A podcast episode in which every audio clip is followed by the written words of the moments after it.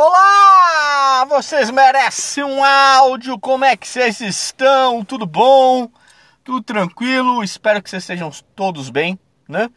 Tudo tranquilinho, né? E em relação ao time que vocês torcem, tá tudo muito bem, obrigado, né?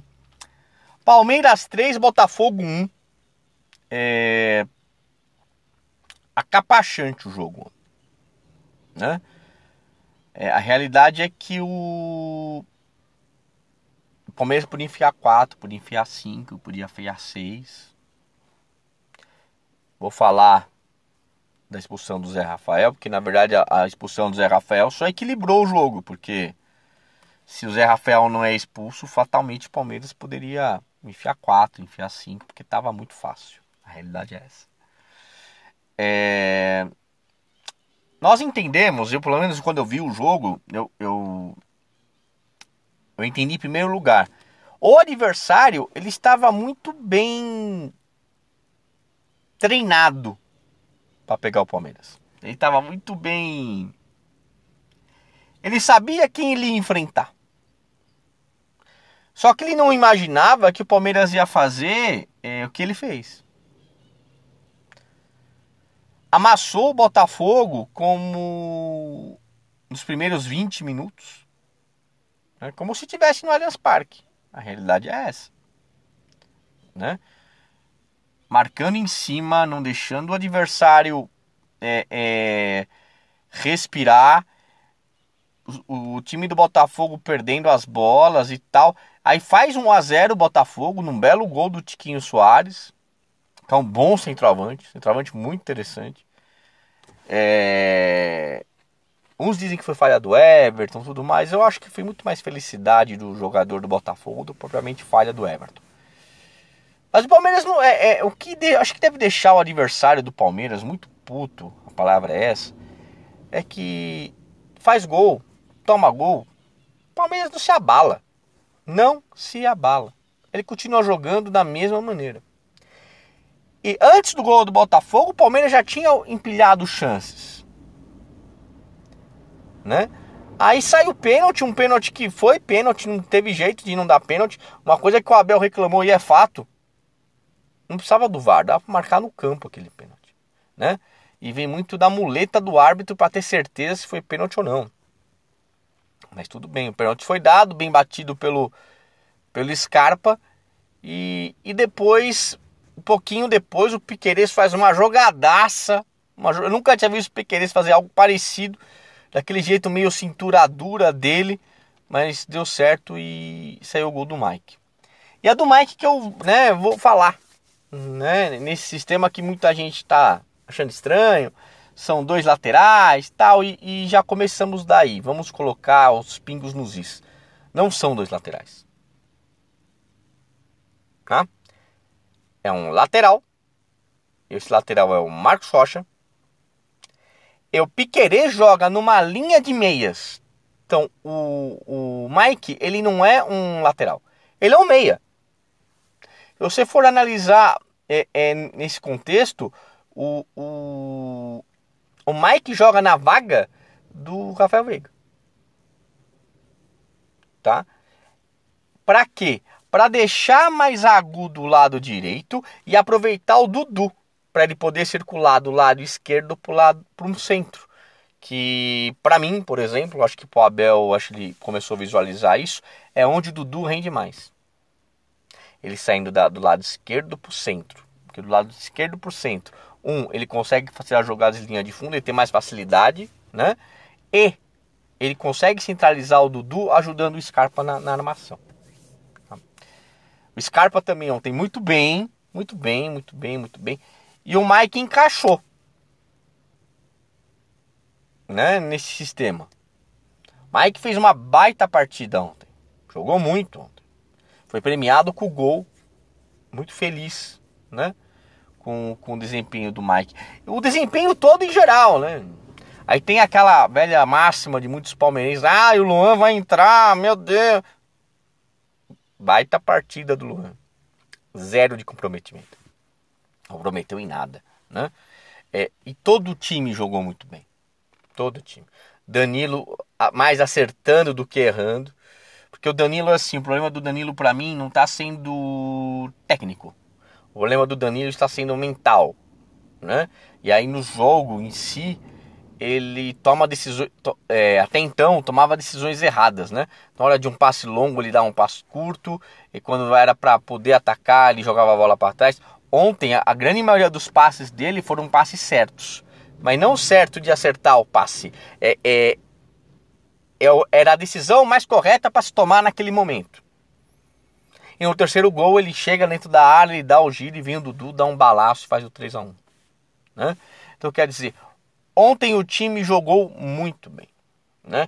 E algumas coisas nós podemos chegar, é, é, algumas conclusões a gente tem que chegar a partir desse jogo contra o Botafogo. 1. O Abel com tempo hábil. O Abel com tempo hábil para trabalhar é... ele faz coisas que muitas vezes a gente não consegue visualizar e entender. Só que o time funciona. Essa própria história do Mike na direita. É o que já foi treinado, está sendo treinado nos treinamentos.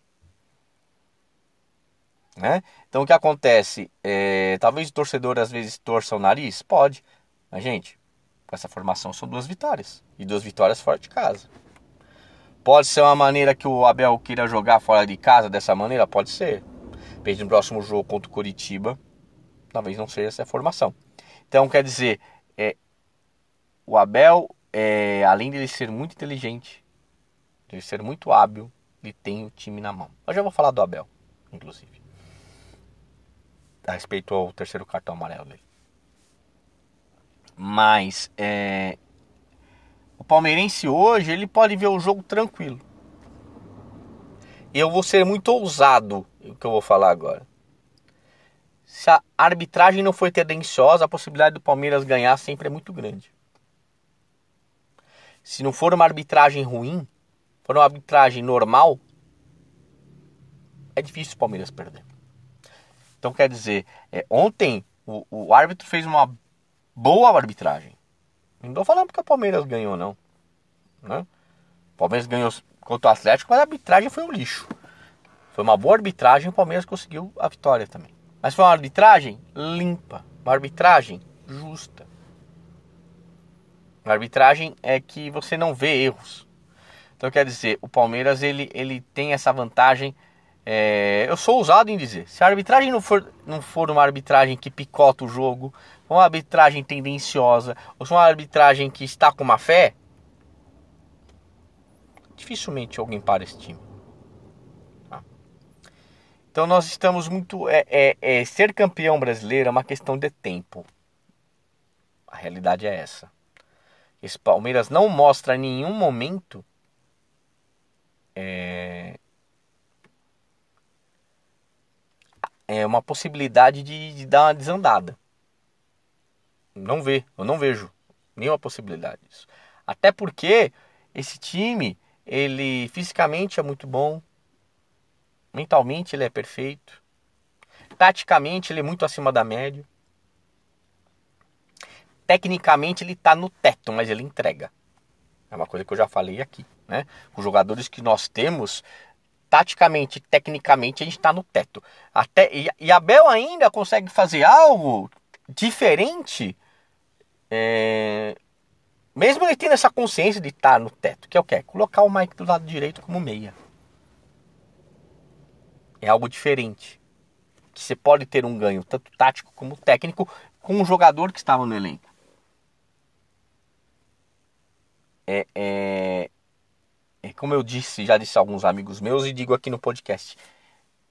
Se deleitem, aproveitem é uma fase que eu tenho 46 anos, já disse aqui no podcast, eu nunca vi antes. O palmeirense senta para ver o jogo do Palmeiras, ele ele fica tranquilo. Tranquilo. Porque ele sabe que o Palmeiras vai vai entregar. Ganhar e perder é uma outra história. Mas entregar futebol ele te entrega, né? É... Falar um pouco do Abel. eu, eu penso assim do Abel. Eu vou falar da, da do terceiro cartão amarelo, vou falar um pouquinho da coletiva. O Abel, ele tem que entender o seguinte. Né? Quando você entra na caderneta do árbitro, velho, você vai tomar cartão. Se o árbitro não gosta de você, não tem jeito. Ele vai achar um motivo a te dar cartão amarelo. Isso funciona com jogadores e agora funciona com os árbitros. Porque até então os árbitros não tomavam cartão. Né? O, árbitro era só expulso de campo né? quando dava problema. Ou não, hoje ele toma cartão amarelo como um jogador e tal. E quando o árbitro ele, ele você entra na caderneta do árbitro, você vai tomar cartão. Você pega aí jogadores aí que pararam e eles falarem qual os árbitros que te davam amarelo sempre. E vai falar, três ou quatro. Puxa os cartões. Eu vou até fazer esse exercício, viu? Eu vou puxar os cartões amarelos do Abel para saber quem deu esses cartões. Você vai ver que vai ter um, um, um padrão. Vai ter um padrão. E esses árbitros que tiram mais cartão, Abel, você tem que ficar mais na moita. Não tem jeito. É, é, é como você mesmo diz, a gente tem que controlar o que a gente pode controlar. E seu ímpeto dentro do, da, do, da tua área técnica, você tem que controlar. Não tem jeito. Porque está na caderneta dos caras, os caras vão fazer. Ontem não era para amarelo que você falou. Mas o árbitro foi lá e deu. Pro Luiz Castro, que brigou tanto quanto, ele não levou. Por quê? O Luiz Castro não está na caderneta do, do, do árbitro. Então, Abel, você tem que entender isso.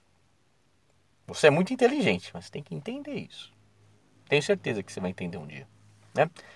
E do, do da coletiva, eu vou falar para vocês o que aconteceu naquela coletiva que todo mundo achou estranho.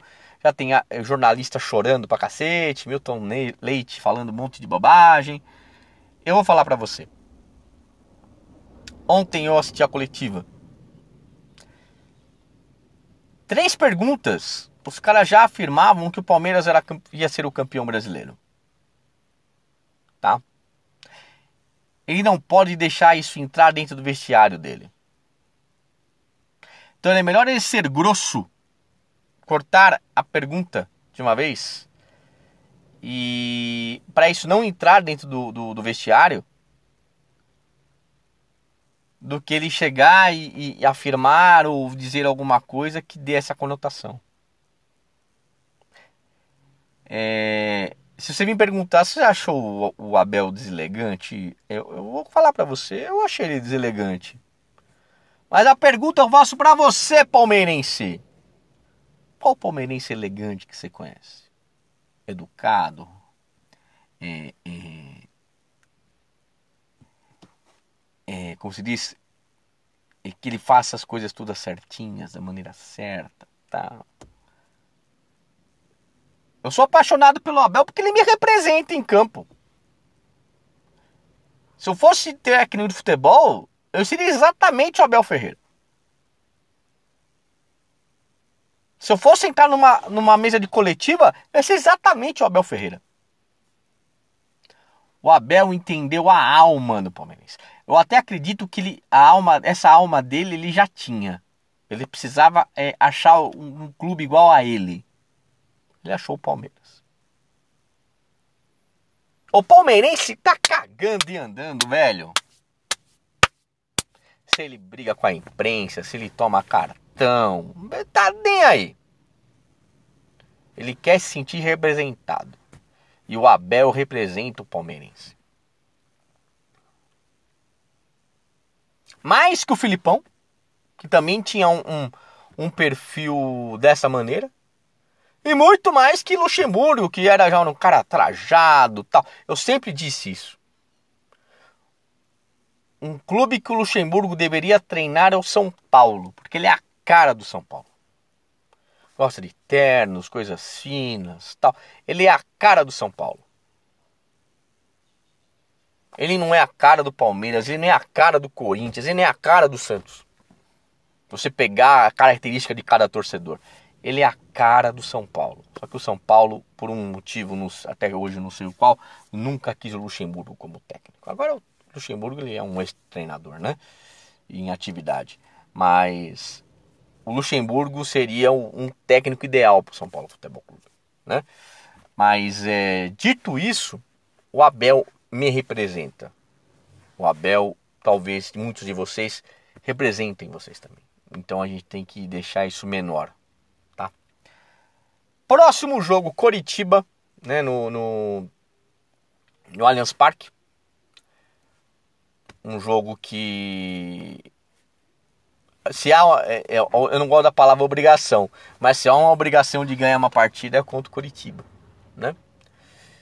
É, um, é uma equipe que tá na luta para não cair, é um time que performa mal na, nas fora de casa. Então tem que fazer os três pontos. Né? É... Para finalizar, acho que todos sabem, mas não custo falar nesse podcast, para quem não souber. É, os shows do Codeplay estão cancelados, né? Por um problema de saúde ao vocalista do Codeplay. E os jogos do Palmeiras contra São Paulo e contra Ceará, né? Se eu não me engano. Me fugiu agora. Ah, não, Havaí, né? Havaí. É... Ih, agora eu me confundi, gente. Desculpem. Um é contra São Paulo, com certeza. É... Vão ser realizados no Allianz Parque. Né? Então é. Mas algo melhor ainda para a gente, né? Que jogar com dois jogos em casa no Allianz Parque, não vai ser na, na Arena Barueri e a força da torcida, mais claro, né, a questão do, do costume de jogar no Allianz Parque, vai nos facilitar a, a conseguir esses pontos. Seria lindo se desse mais 10, né, agora 9 vitórias, né, chegar ao mesmo número de pontos do time do Jorge Jesus. Mas se não acontecer, tá tudo bem. O que importa é ser campeão. Ser campeão, ganha, é, o 11 primeiro título brasileiro, né? e falar assim, ó, meu, daqui a pouco aqueles lá que unificaram não vai nem precisar mais. Vai nem precisar mais? Calma que falta pouco para isso. Aí vai ser lindo, vou esfregar na cara dos caras. Vai ser lindo. Tá ok? Gente, ótimo dia para todos, sejam felizes. É... Eu, deixa eu dar uma recomendação que eu vi num podcast que eu vi esses dias. Eu vou, eu vou, vou fazer esse pedido aqui. Ô, gente, compartilhe esse, esse podcast com o maior número de palmeirenses possível. Vamos fazer uma pirâmide do bem. Sabe aquela? Você ouve, indica para duas pessoas, ouve, indica para duas pessoas, né? Para quê? Para para ouvir uma opinião de um palmeirense que ama esse clube e que gosta de futebol. Tá OK? Gente, ótimo dia para vocês. grande abraço. Até mais.